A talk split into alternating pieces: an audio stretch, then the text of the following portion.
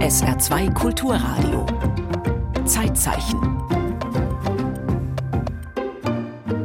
Stichtag heute 29. Januar 1954, der Geburtstag der US-Talkmasterin Oprah Winfrey. I have trained myself that the first thought is thank you. Mein allererster Gedanke jeden Morgen nach dem Aufwachen ist Danke. Und dann überlege ich, welcher Tag ist heute, was steht an. Und abends, bevor ich einschlafe, sage ich auch Danke. Going to bed. Oprah Winfrey hat es aus tiefer Armut zur Selfmade-Milliardärin geschafft. Die schwarze Amerikanerin ist eine der erfolgreichsten Talkshow-Moderatorinnen der Welt.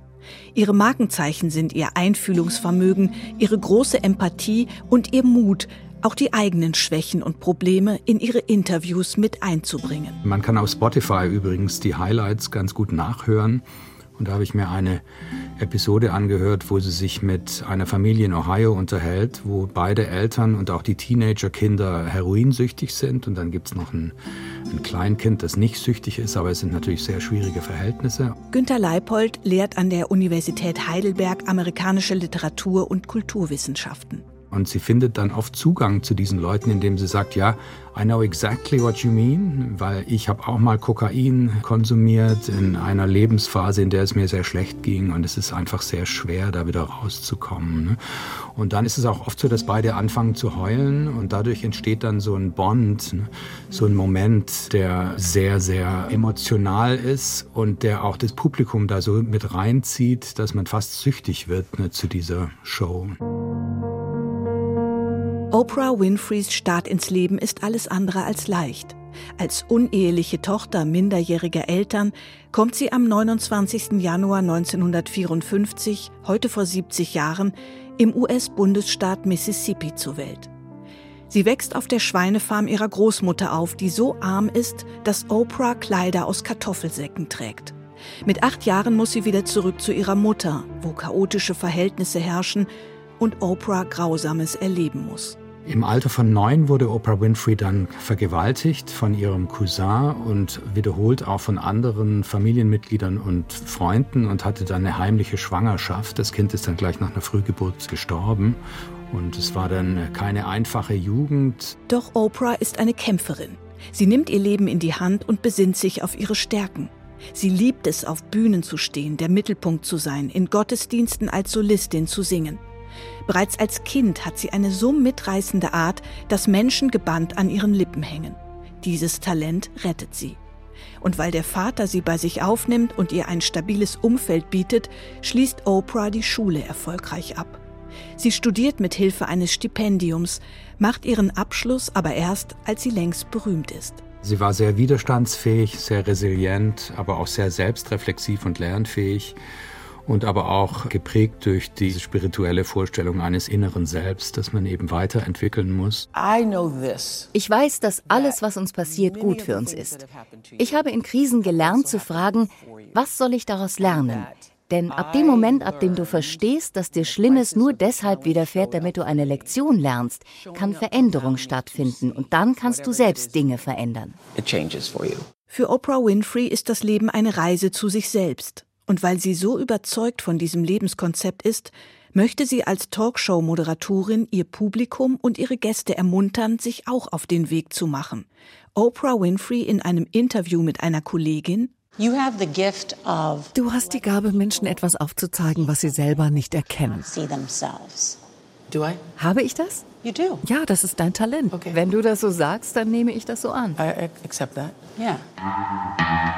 Winfreys große Karriere startet mit einer Misswahl für Schwarze. Sie wurde Schönheitskönigin von Tennessee, aber bekam dann auch sehr schnell ein Angebot, um als noch sehr junge Moderatorin bei einem Fernsehsender in Nashville zu arbeiten. Da war sie, glaube ich, 19. Ab 1973 steht Oprah Winfrey für diesen Lokalsender als damals jüngste und erste afroamerikanische Nachrichtensprecherin überhaupt vor der Kamera.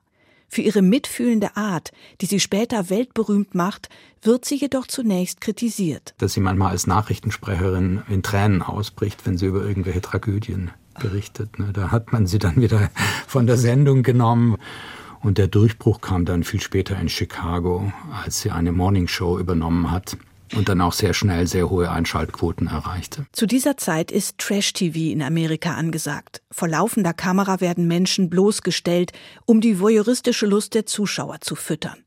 Mit diesem Konzept arbeitet auch Oprah Winfrey in ihren Anfängen. Dann lädt sie eine Frau ein, die von einem Schimpansen angegriffen wurde, sodass ihr Gesicht entstellt ist. Das Gesicht wird dann eben auch gezeigt, obwohl die Frau normalerweise sozusagen immer einen Schleier tragen muss, damit die Leute nicht verstört sind. Oprah Winfrey erzielt hohe Quoten. Doch sie löst sich von diesen Trash-TV-Formaten, gründet 1986 ihre eigene Produktionsfirma und konzipiert die Oprah Winfrey Show. In dieser täglichen Sendung möchte sie ihre Gäste nicht vorführen, sondern ihnen helfen.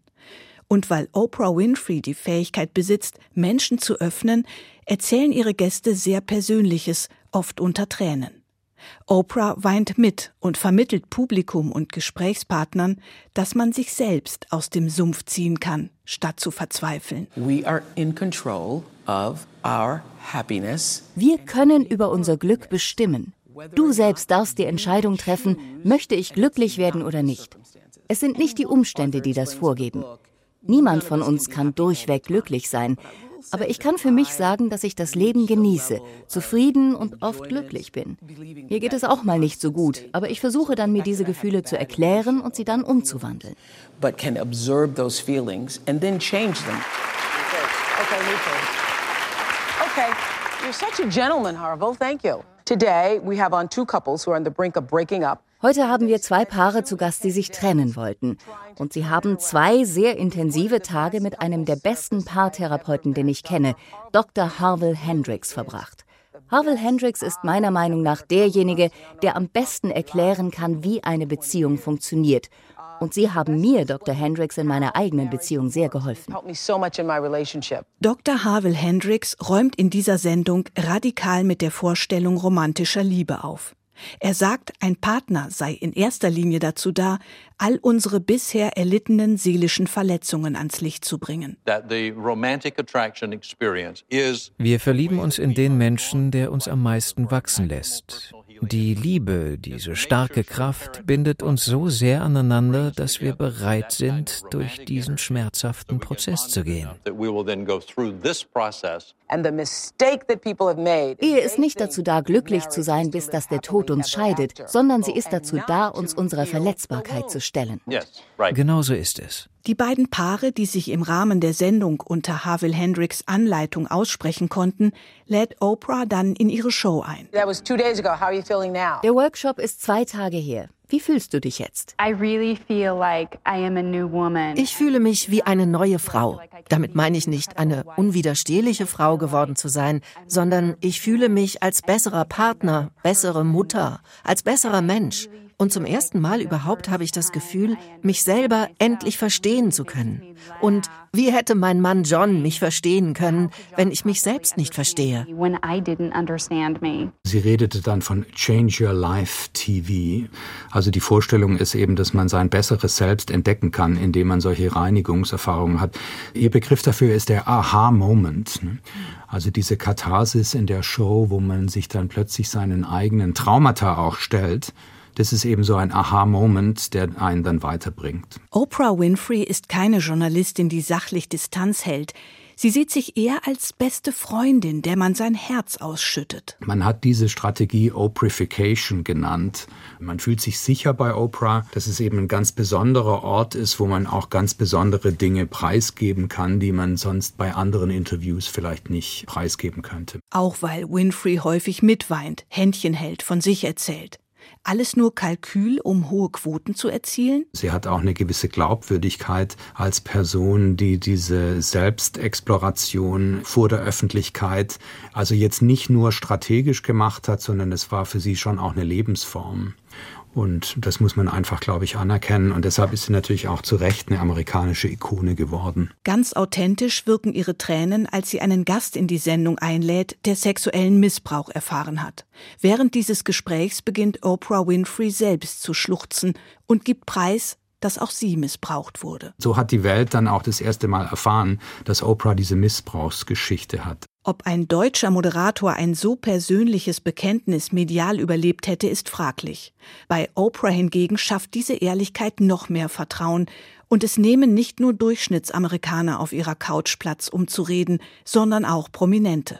Wie im Jahr 2005 Tom Cruise, der gerade Katie Holmes kennengelernt hat und nicht weiß, wohin mit so vielen Glückshormonen. Er strahlt, hüpft auf der Couch herum und kniet vor Oprah nieder.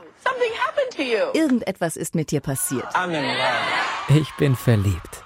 Oprah Winfrey hört sich Bekenntnisse aller Art an. Sie besucht einen Mann im Gefängnis, der seine Frau umgebracht hat. Michael Jackson erzählt ihr 1993 von seiner Hautkrankheit, Whitney Houston von ihrer Drogensucht. Oprahs weiches Sofa ist eine Art Beichtstuhl.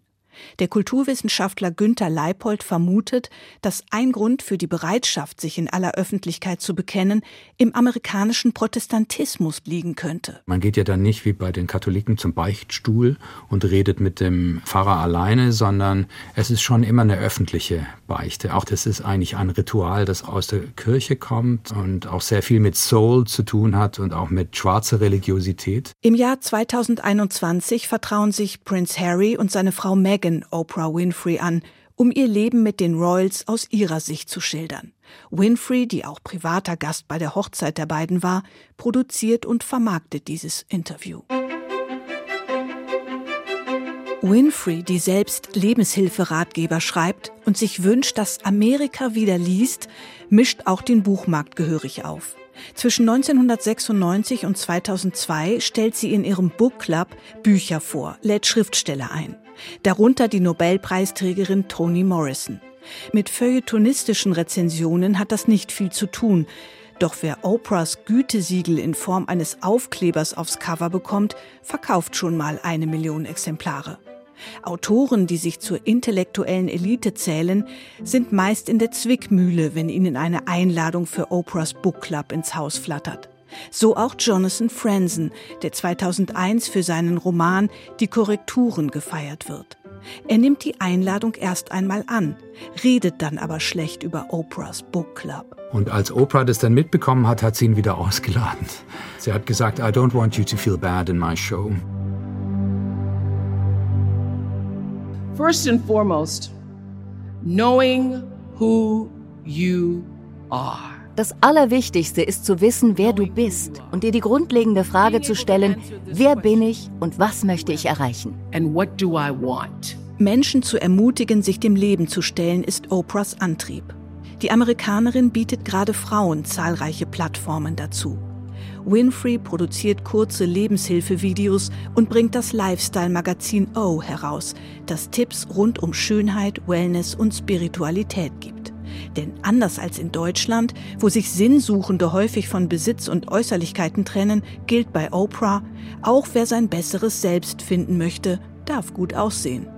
Da passt es ins Bild, dass das Mädcheninternat, das Winfrey in Südafrika bauen lässt, auch über einen Beauty-Salon verfügt. Sie hat sich dann auch immer wieder verteidigt und hat gesagt, Girls, you gotta be beautiful as well. Oprah Winfrey ist ganz oben angekommen. Ihr Vermögen wird auf drei Milliarden US-Dollar geschätzt. Übrigens, wenn es mit der Fernsehkarriere schlecht gelaufen wäre, hätte Oprah auch als Schauspielerin erfolgreich sein können. Ihr überzeugendes Debüt hat sie 1985 an der Seite von Whoopi Goldberg in Die Farbe Lila gegeben.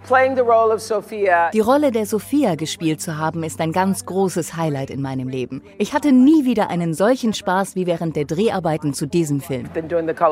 Oprah Winfrey spielt in einem Dutzend Kinofilmen mit und produziert Stoffe, die ihr am Herzen liegen.